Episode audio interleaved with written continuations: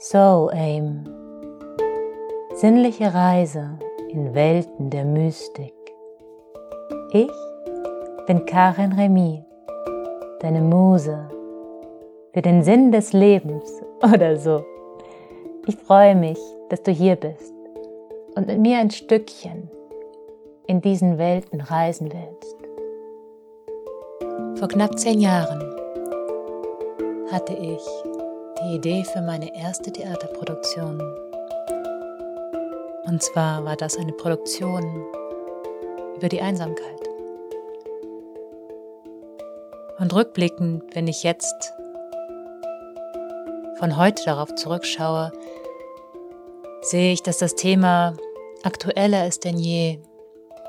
Und ich möchte heute mit euch die Kontemplation, die Inspiration teilen, die mich damals dazu gebracht hat, überhaupt ein Stückchen tiefer in diese Recherche einzutauchen.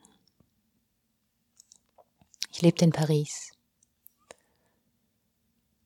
und kam nach Hause zur Place des Fêtes, dem Platz, an dem ich wohnte, in einem der riesigen Türme. Und es hatte geregnet. Überall reflektierten sich die Lichter der Großstadt in den Pfützen und auf den nassen Flächen der Stadt. Und ich ging allein in meine Wohnung. Dann wollte ich mit einem Freund telefonieren, doch der war gerade nicht erreichbar. Und in mir kam auf einmal ein komisches Gefühl.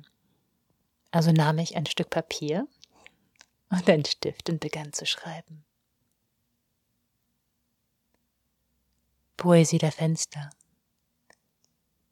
Kennst du die Poesie der Fenster? Bunte Karrees im Hunderterpack, Adventskalender der Geschichten. Hinter jedem Türchen steckt ein anderes Leben. Großstadteinsamkeit, so nah und doch so einzeln einzeln im Gewühl der menschlichen Leiber, nah aneinander gepresst, Atem angehalten, den Blick fix oder schweifend. Blicke kreuzen sich. Ein kurzes Lächeln, nur nicht zu lang, schon weichen die Blicke sich wieder aus.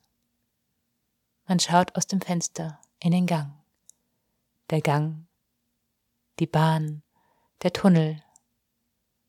Dort gibt's nichts zu sehen außer den fliegenden Lichtern und Gesichtern. Gesichter am Fenster, die Bände reden, Geschichten erzählen des Schweigens. Und wenn die Nacht das Getümmel beruhigt, steigen wir ins Bett. Eine Stadt voller Betten, die sich türmen, eins überm andern, ohne es zu wissen. Vier bis 25 Etagen, Etagen voller Betten, die sich türmen mit Leibern. Tags eng beieinander, nachts alleine, kalt. Obwohl in 40 Zentimeter Entfernung schon der nächste warme Körper liegt, liegen könnte. Wie viele wissen schon, was auf der anderen Seite der Mauer ist? passiert. Ich nicht. Einen Handgriff voneinander entfernt, geschirrspülend, Fass a Fass, Auge in Auge, fast. Denn sie wussten es nicht, und ich, der Beobachter des Moments, vom Menschenstock gegenüber. Ja, die Fenster erzählen Geschichten, ohne dabei auch nur ein einziges Wort zu verlieren. Dichter des Alltags sprechen sie zu jedem, der nur hinschaut. Und nachts, wenn sie sich verdunkeln, hört man sie nur noch munkeln vom Leben, das dahinter steckt. Währenddessen die Rolltreppe der Metro ihrem schrillen Gesang dem menschenleeren Platz freien Lauf lässt. Der menschenleere Platz, der, umzingelt von türmend schlafende Menschenleiber, im Regen schimmert und die letzten bunten Fenster aufgreift und vervielfältigt, um doch nicht ganz so alleine zu sein in meiner Großstadtmelancholie.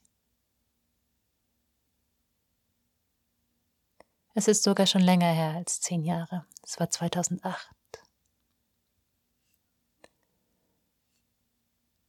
Und nach diesem Text wurde mir immer mehr diese Frage der, der Großstadteinsamkeit und der Melancholie bewusst.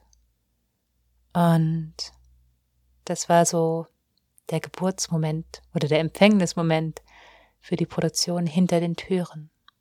Und mit den Fragen, die ich dort dem Publikum gestellt habe,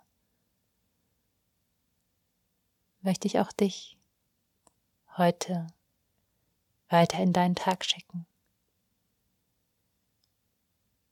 Wie viele Türen hast du heute geöffnet? Wie viele hast du verschlossen? Wie viele durchschritten?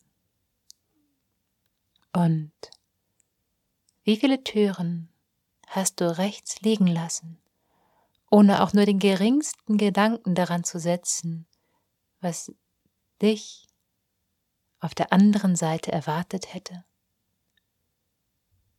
Warst du dir dessen bewusst?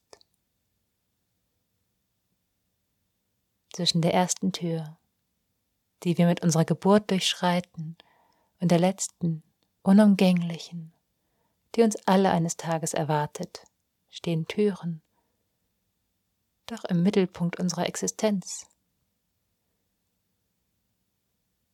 Jemand kann dir eine Tür öffnen, aber hineingehen musst du selbst.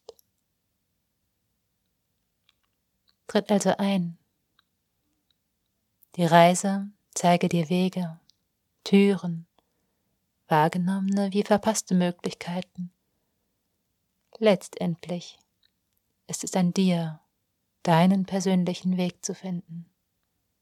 Gute Reise.